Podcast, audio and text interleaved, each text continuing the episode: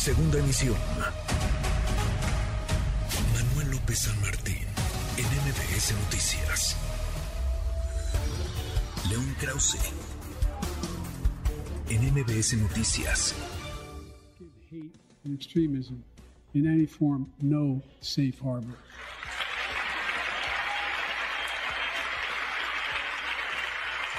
Democracy must not be a partisan issue. It's an American issue. Every generation of Americans has faced a moment where they have been called to protect our democracy, defend it, stand up for it. And this is our moment. León, querido León Krause, el discurso ayer, el discurso del Estado de la Unión que pronunció el presidente Joe Biden. ¿Cómo estás, León? Manuel, ¿cómo estás? Quiero saludarte. Igualmente, ¿qué, qué destacar además de los muchísimos aplausos? Nunca me dejará impresionar, es cómo le aplauden al presidente cada, cada minuto, como unas siete, ocho veces, Leo. Pero ¿qué destacar del mensaje de Biden ayer? Y por cierto, te diste cuenta que eh, los magistrados de la Suprema Corte no se pusieron de pie, No, Manuel. no. Increíble la falta de respeto, ¿no? no sé, pues tienes toda la razón, León, fíjate. ¿No? Es increíble la falta de respeto al. Ejecutivo. En fin, evidentemente estoy siendo sarcástico, por si a alguien no le queda claro, Ajá. nada más que eh, no no puedo más que llegar a esa a esa a ese apunte, eh, sobre todo en los últimos días, Manuel, dado lo que pasó en México. Pero bueno, hablemos de, de cosas más importantes. Me parece que el, lo que vimos el día de ayer es, primero que nada, el principio de la campaña de reelección de Joe Biden. Las cosas pueden, por supuesto, cambiar, pero aquellos demócratas que pensaban que Biden iba a, eh, digamos, eh, a, abrir la puerta a eh, eh, eh, retirarse, digamos, antes de las primarias y darle paso a otros candidatos, se equivocan. Biden se ve más fuerte que nunca y creo que lo, lo que lo que vimos ayer además es su voluntad también de, de entablar un diálogo incluso de antagonismo hasta hasta por momentos creativo, productivo con un partido republicano que está demasiado enojado, Manuel. Y quien se enoja pierde en la política y en todo, ¿eh?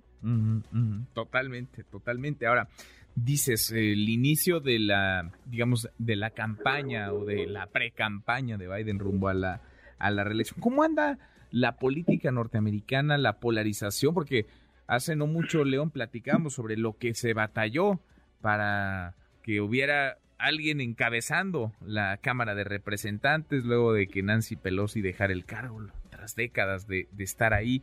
Vamos, eh, los ánimos no solamente calientitos entre demócratas y republicanos, sino dentro del Partido Republicano y no sé qué tanto dentro de los demócratas. ¿Cómo está la efervescencia allá? Bueno, la- lo cierto es que, eh, salvo algunas excepciones, en términos generales, sobre todo en Estados Unidos, las elecciones la vida política se decide no en los márgenes, sino en el centro, los votantes independientes en cuanto a elecciones y también ahí en el centro en cuanto a la operación política. Los eh, demócratas tuvieron la sensatez, los votantes demócratas, de elegir a un hombre que es que es un ah, que es un moderado. Eh, Joe Biden es, es un demócrata de centro. Yo te diría que incluso en parte de su eh, de su carrera, sobre todo al principio, en cuestiones de, de, de seguridad pública, por ejemplo, yo diría que ah, incluso un, demócrata conservador de centro de centro derecha en algunas cosas. Eh, y eso eh, eh, lo, lo vimos el día de ayer. Mientras que los republicanos insisten en moverse a la derecha, en hablarle, digamos, a la base trompista, eh, los demócratas tienen a un presidente que eh, insiste a su vez, subraya la necesidad de la del diálogo, de la moderación, de encontrar eh, coincidencias antes que diferencias. Eh, y, y- y eso eh, lo vimos ayer con, con claridad. Eso derivó en el triunfo de Biden en las elecciones presidenciales del 2020 y con toda franqueza también ayudó a que los demócratas ganaran en el 2022, más allá de la impopularidad personal de Biden.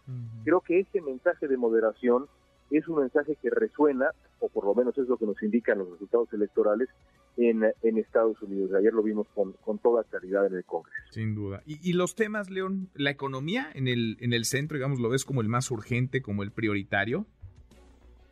Sí, la, la, la economía sin duda, pero bueno, fue un discurso largo en el que Biden tocó eh, una larga lista de temas, habló con, con mucha fuerza sobre el fentanilo, sobre la frontera, sobre eh, eh, esos temas, digamos, de seguridad transfronteriza, los republicanos ahí enardecidos, eh, gritándole frontera, frontera, frontera, creo yo que hay que también hacernos a la idea de que por el momento la discusión migratoria tiene que ver con la disuasión y con la, la táctica punitiva antes que con una reforma migratoria que creo que podríamos dar por muerta, por desgracia, durante el gobierno de Joe Biden, porque el énfasis está en la en la seguridad, no solamente entre los republicanos, sino también los demócratas. El fentanilo es un tema enorme en Estados Unidos y lo va a hacer todavía más rumbo al 2024. Hay que tenerlo muy claro, evidentemente también en función de la política mexicana. Sin duda, sin duda. Abrazo grande, gracias León.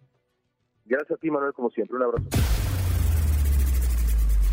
Redes sociales para que siga en contacto: Twitter, Facebook y TikTok.